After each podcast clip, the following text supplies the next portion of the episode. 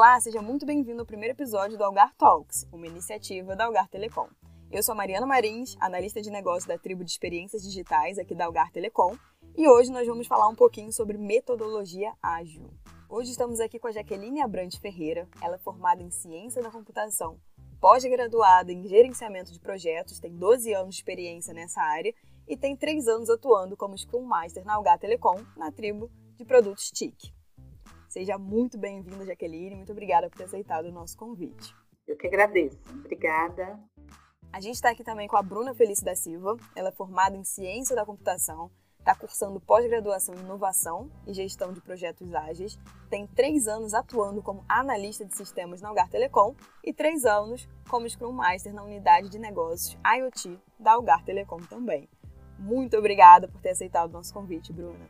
Obrigada, Mariana. E estamos aqui também com o André. O André Felipe dos Santos, ele é formado em administração, especialista em gestão de pessoas, gerenciamento de projetos e custos, tem 10 anos de experiência em gerenciamento de projetos tradicionais e ágeis e 5 anos de experiência como agilista. E atualmente é Scrum Master da tribo de experiências digitais da Algar Telecom, desde 2019. Muito prazer, André, seja muito bem-vindo. É uma grande satisfação, Mari. Então, como o nosso tema hoje aqui é metodologia ágil, queria pedir para o André começar contando para a gente um pouquinho o que, que é metodologia ágil. Para começar falando sobre a, a, metodologia ágil, primeiro a gente tem que pegar nos primórdios de como ela surgiu. O gerenciamento de projetos em si, ele iniciou a partir da década de 60. E com isso foi todo o desenvolvimento do gerenciamento tradicional. E lá para a época de 1993, um empresário, né, que já atuava na área de tecnologia, o Jeff Sunderland, ele estava buscando uma forma de melhorar o gerenciamento de projetos, né, para que não seja que não seja tão engessado, né? Com isso, ele procurava uma, uma forma de ser mais ágil, né, de não precisar estar é, tá testando o seu produto no final de um projeto longo de um ano, né? Com isso, ele teve a ideia, né, e com base no estudo né, de 86, é, escrito pelo Hirotaka Takeuchi e o Nonaka Ikujiro, é, que é um estudo de Scrum, né, que é muito pegado no jogo de rugby, ele criou né, esse framework junto com outros amigos, né, que é um framework, uma estrutura de trabalho, né, a, a qual ele dá maior praticidade e agilidade, né, e gerando mais valor e testando as suas funcionalidades enquanto o projeto está em andamento, criando sprints, né, que são pequenos projetos dentro de um composto todo, né, e cada uma dessas sprints, né, que esse pequeno micro projeto, né, ele vai trazer uma entrega tangível, testável, minimizando os riscos de um projeto de um ano, né, que só seria testado no final desse prazo. Além, além aí do framework que o André citou, né, que é do o Scrum, né? Nós temos aí o XP, tem o Kanban, tem o, o Interception Lean, né? Que são frameworks, né? Que vão apoiar aí nessa jornada aí do, do ágil, né? É, e um destaque muito grande que o André citou seria essas entregas incrementais, né?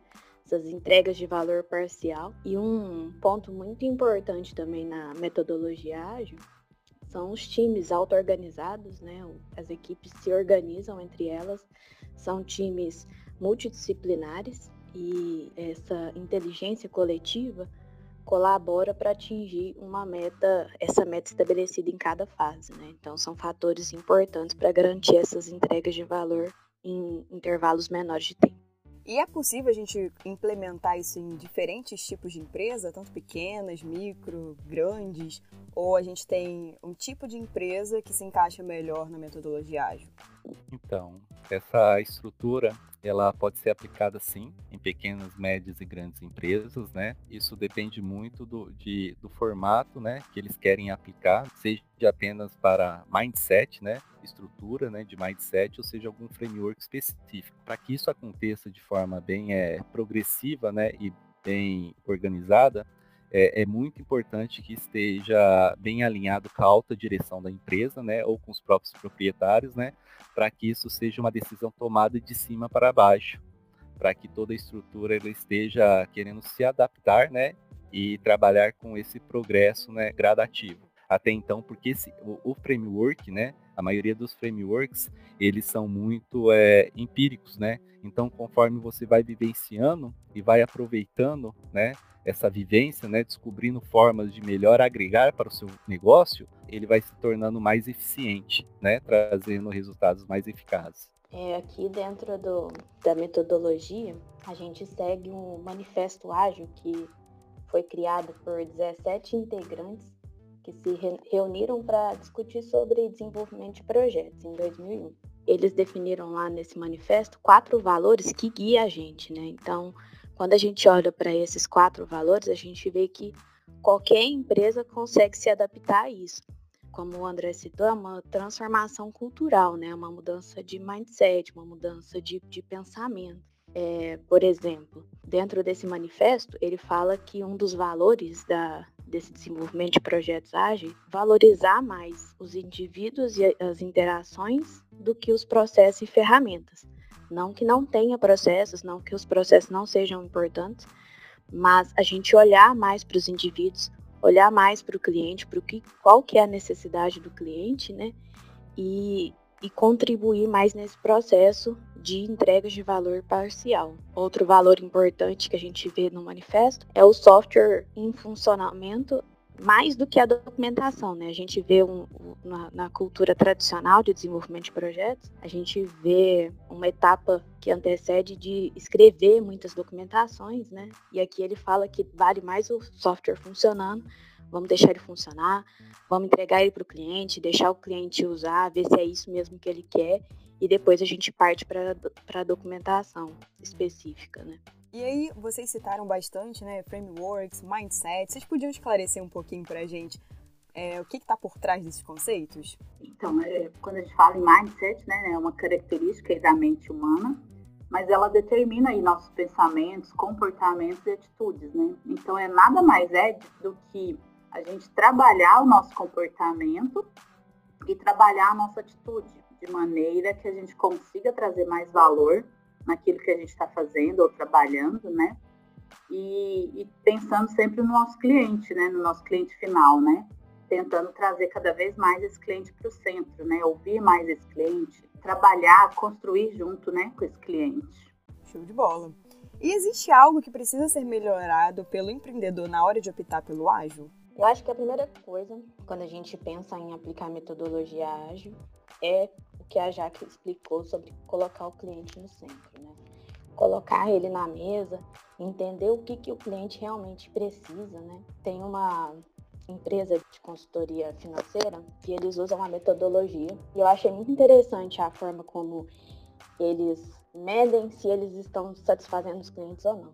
Eles medem a saúde financeira do cliente. Ou seja, se o cliente não está conseguindo ter uma, uma saúde financeira equilibrada, significa que a consultoria financeira não está com sucesso. Eles precisam adaptar, eles precisam entregar mais valor para esse cliente. Né? Então, antes de é, pensar em framework, de ferramenta, é, de qualquer outro processo dentro da metodologia, colocar o cliente no centro, entender o que, que é valor para ele, entender se o que você está entregando naquele prazo realmente está fazendo diferença para o negócio dele ou não. Né? Por isso que a gente fala sobre entregas parciais. Né? Tem um exemplo muito comum na, na, metodologia que a gente fala, que é o exemplo do, do cliente que queria uma bicicleta. Ele vai lá na empresa e fala: Eu quero uma bicicleta para eu ir trabalhar, para eu sair da minha casa e ir trabalhar. E aí começa um, um processo de imersão com esse cliente, né? Entender o que, o que, que realmente ele precisa, né? E aí, nesse processo, se entende que ele precisava se deslocar, de alguma forma. Então, se eu demoraria ali seis meses para construir uma bicicleta, eu ia deixar o cliente insatisfeito, ele ia esperar muito tempo, enquanto eu poderia entregar um valor num, num tempo menor. E aí faz uma proposta de entregar um patinete. Desenvolve o patinete, entrega para o cliente e vê se aquilo vai resolver a vida dele por enquanto até que a bicicleta seja desenvolvida, né? Então, a gente entregou um valor para o cliente num intervalo menor, deixei ele satisfeito porque ele conseguiu se, se locomover até o, o trabalho, né? Enquanto isso, eu ganho mais tempo para desenvolver e pegar feedbacks do cliente, né? Talvez nem a bicicleta que ele precisa, talvez ele precisar de uma moto, seja que tenha mais velocidade, né? E ali conseguir construir esse produto junto com o cliente. É bem parecido também com o conceito que a gente tem de MVP, né? De criar algo ali mínimo, com valor mínimo, esforço mínimo, para entregar para o cliente algo que ele precise, né? Sane a, a dor que ele tem e ao mesmo tempo ir aprendendo com ele para ver também se é realmente aquilo que ele precisa, se é realmente aquilo que ele quer, né? Exatamente. Isso mesmo. E eu gosto muito de usar também um exemplo, bem é, pegando aqui gancho que a, que a Bruna mencionou, imaginar que a gente está desenvolvendo uma ferramenta de comunicação, tipo WhatsApp. Os projetos ágeis, né, eles acontecem né, com essa implementação gradativa, onde a gente começa com mensagem de texto, né, o cliente usou, testou, gostou, a gente vai tentar uma outra implementação. Aí a gente agora começa a enviar mensagens a partir dessa ferramenta de comunicação, tipo WhatsApp entendeu? Aí fez uma segunda implementação. O cliente usou, gostou?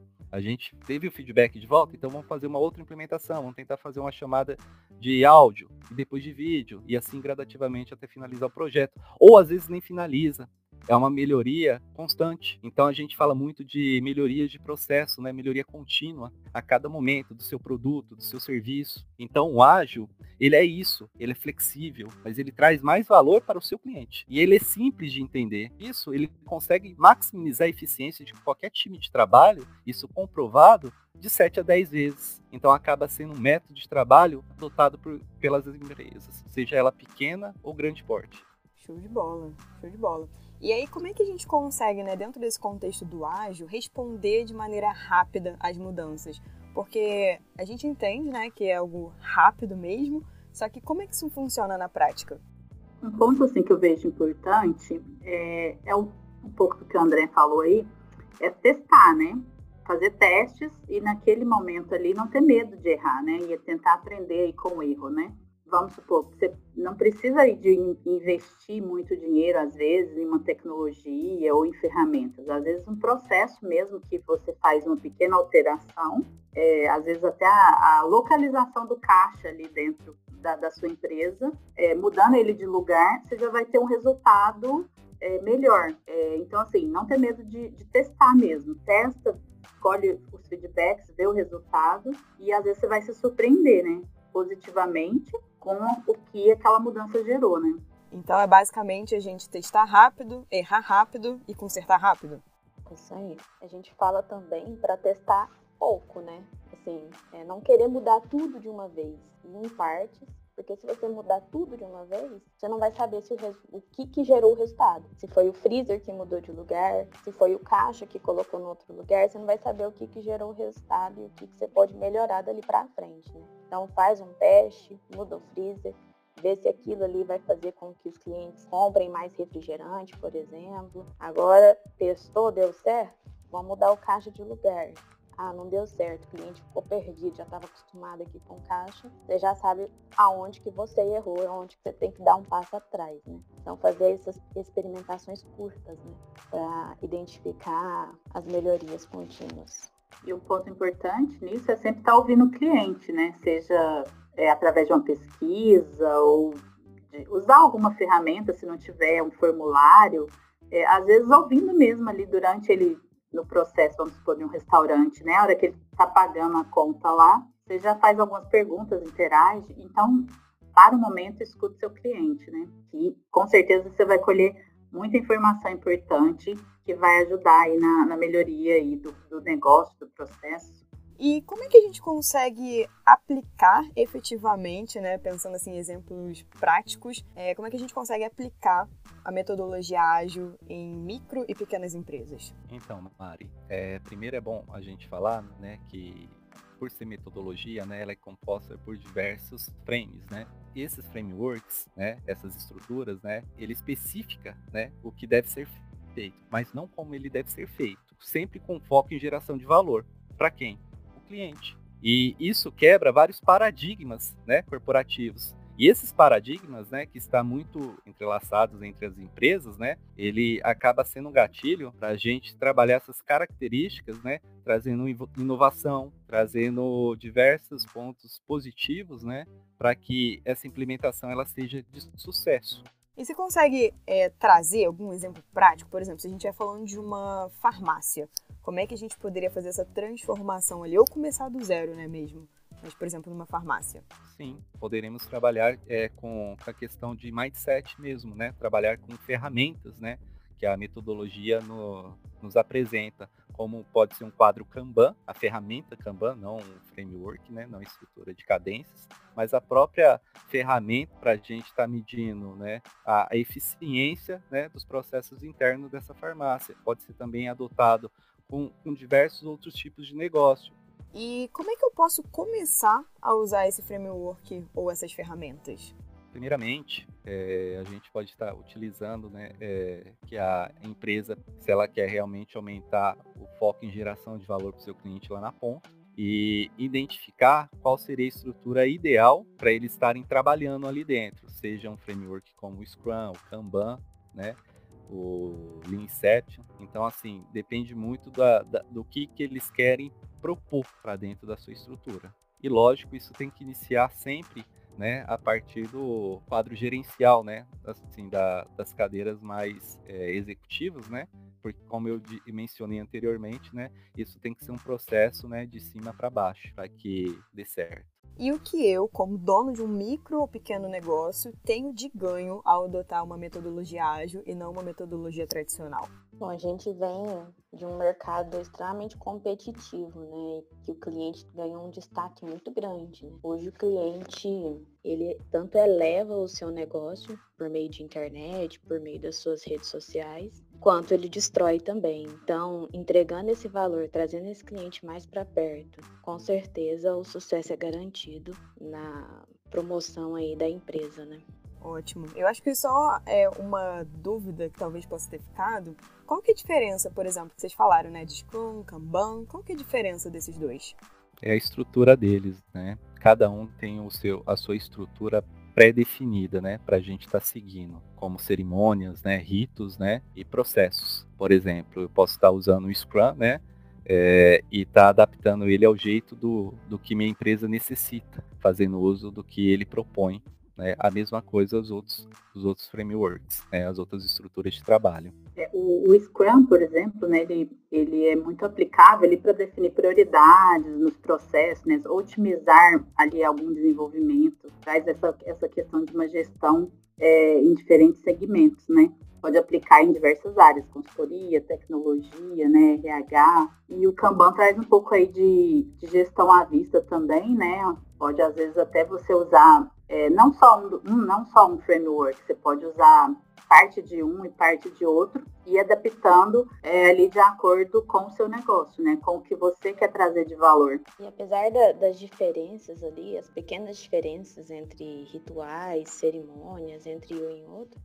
a gente vê muita semelhança entre eles em relação aos pilares que sustenta, né? Tanto o Scrum como o Kanban, ele trabalha com a transparência. A gente tem quadros, a gente deixa transparente o que está sendo feito por todo o time. A gente tem rituais de, de, inspeção, cada um nomeia de um jeito diferente, mas nos dois modelos usa, utiliza o momento ali de inspeção, de ver o que está sendo feito, se a gente precisa mudar de estratégia. E também nos dois frameworks a gente também trabalha com adaptação, né? com cadências pequenas, com ciclos pequenos para se adaptar ao longo do desenvolvimento do projeto. Muito bacana. Então, assim, é, independe do tamanho da empresa, independe do estágio de maturação que aquela empresa está, ah, o empresário ele já consegue implementar a metodologia ágil ali no dia a dia dele.